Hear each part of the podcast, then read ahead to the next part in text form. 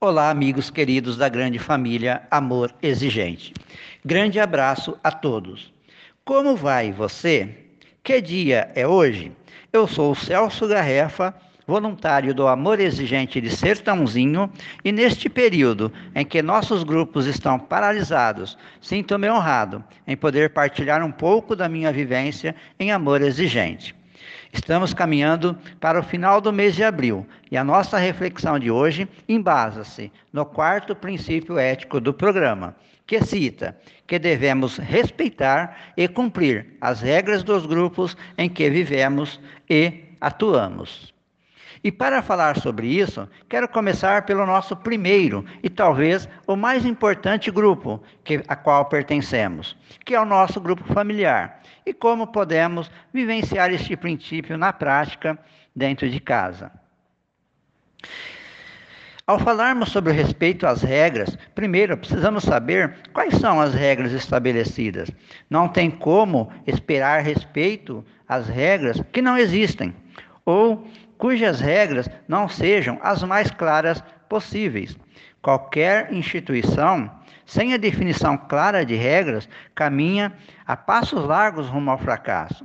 Seja ela uma empresa, uma igreja, uma escola, uma associação ou mesmo uma entidade social. A família não é diferente.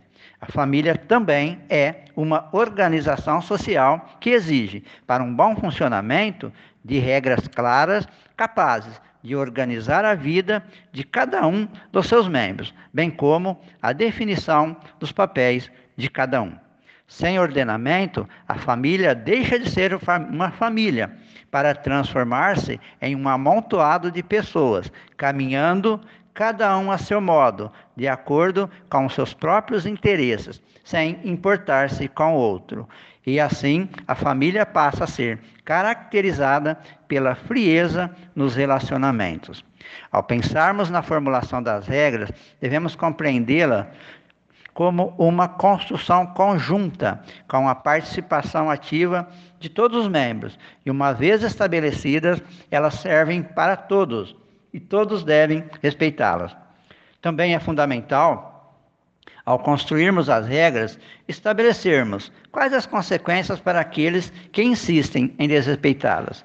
Não possui valor algum uma regra que não tenha clareza de qual será a consequência para quem não as cumprem. Sem consequências para o desrespeito às regras, caímos na ameaça vazia e perdemos crédito. Por que respeitar uma regra cujo desrespeito não produz quaisquer consequências? Mas é preciso cuidado. Quando falamos em consequências para quem quebra as regras da casa, não estamos pregando o uso de qualquer tipo de castigos que sejam vexatórios, humilhantes ou aterrorizantes.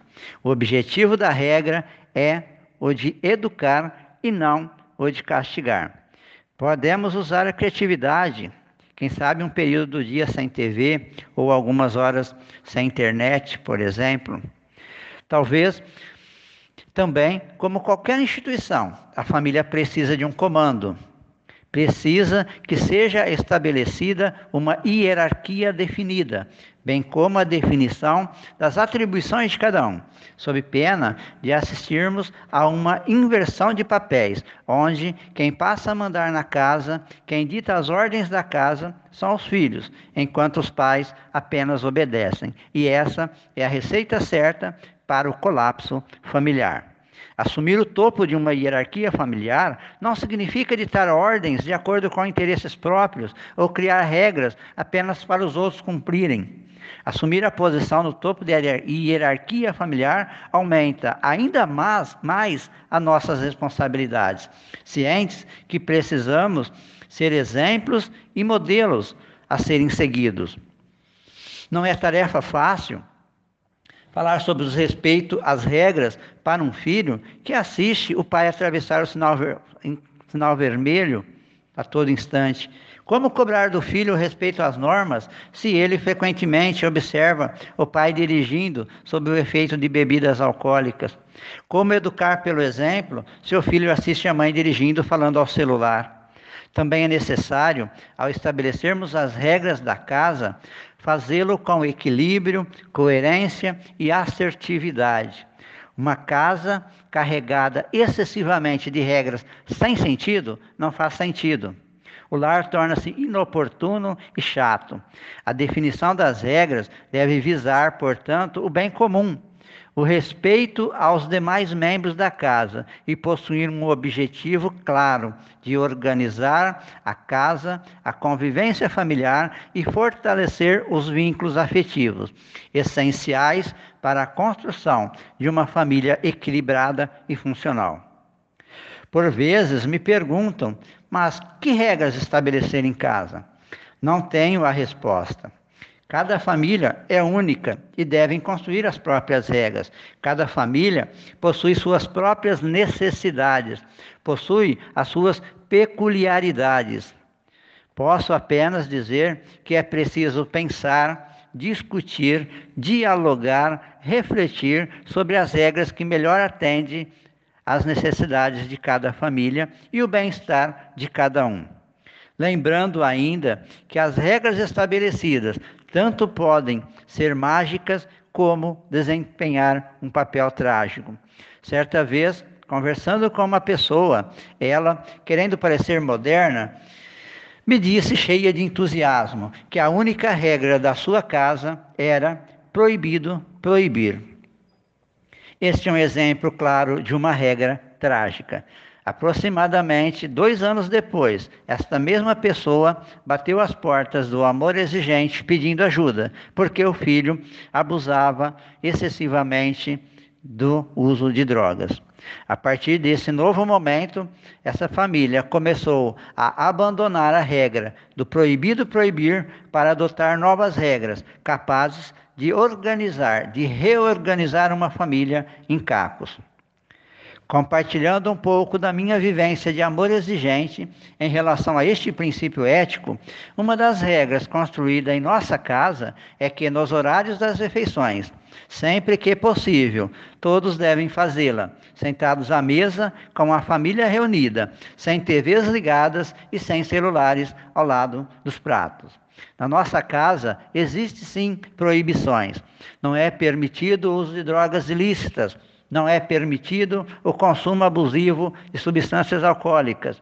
Não é permitido o desrespeito entre os seus membros. Não é permitido gritar com o outro. Não é permitido, é proibido ofender, maltratar, não respeitar. Não é permitido na nossa casa nenhum tipo de violência, seja ela física, verbal, psicológica. Saindo do âmbito familiar, os princípios éticos do programa Amor Exigente também são trabalhados no âmbito institucional.